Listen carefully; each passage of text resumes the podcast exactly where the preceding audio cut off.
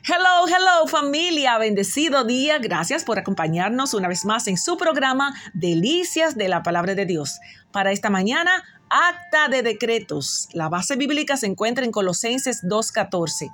Aquí la explicación griega traducida como acta de decretos es un certificado de endeudamiento. Puede ser traducido como factura, cuenta por cobrar o registro de deudas. De manera que Colosenses 2.14 significa que el sacrificio por la muerte de Cristo canceló, ¿escuchó bien? Canceló el registro de nuestras deudas, la pena de muerte por nuestros pecados. ¿Qué fue en realidad lo que, se, lo que Cristo clavó en la cruz? Teníamos una deuda porque no cumplimos la ley de Dios. La cuenta de cobro tenía todos los cargos contra nosotros pero Dios nos perdonó la deuda y clavó en la cruz esa cuenta. El acta de los decretos puede ser considerada como una orden formal, escrita de una sentencia de muerte después de la presentación y verificación de la evidencia en contra de un acusado. Porque familia, estando nosotros muertos en pecados y en, delitos, de nuestra carne, antes de que tuviéramos nueva vida en Cristo, estábamos muertos en nuestros pecados. Una transgresión es un tipo específico de pecado, el sobrepasar un límite. Estábamos muertos porque sobrepasamos el límite de Dios en nuestros pecados y además en rebelión. Pero Él en su misericordia nos dio vida juntamente con Él, con Jesús. Nosotros no podemos dar vida a nosotros mismos, pero Dios puede darnos vida juntamente con Jesús. Nunca podemos tener la vida fuera de Jesús anulando el acta de decretos que iba en contra de nosotros.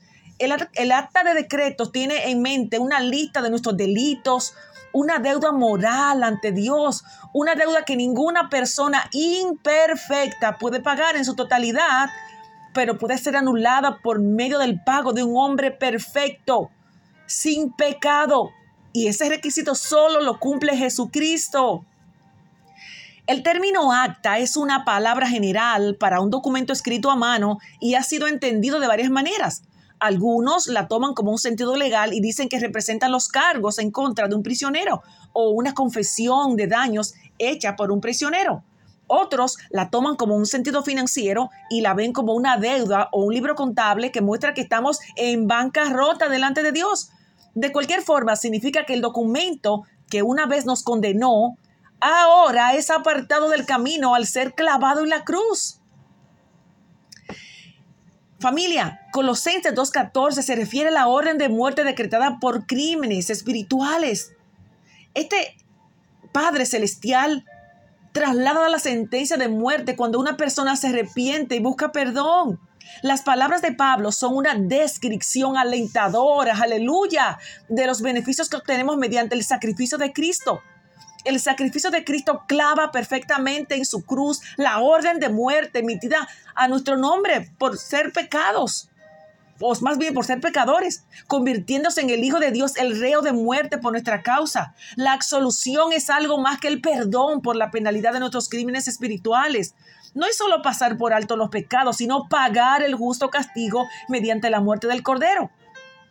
Imagínese esto. Un juez en la corte leyendo con el martillo en mano la copia certificada de la orden de ejecución girada en contra suya, salpicada con sangre de Jesús para confirmar que usted ya no tiene que morir por los crímenes espirituales. Aleluya. Esta orden es cancelada. No es la ley lo que fue clavado en la cruz, sino la sentencia de muerte en contra del cristiano. Ya, porque ahora ha aceptado a Cristo como su Salvador, no tiene que pagar la deuda. El acta de decretos nos quita toda culpa, ya que Jesús derramó su preciosa sangre en expiación por nuestros pecados. Solo en Jesús tenemos salvación y vida eterna.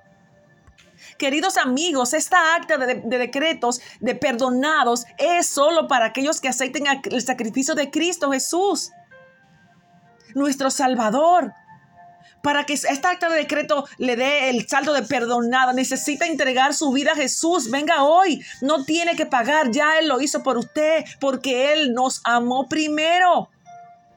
Para esta mañana, acta de decretos. La secta, bendecido día.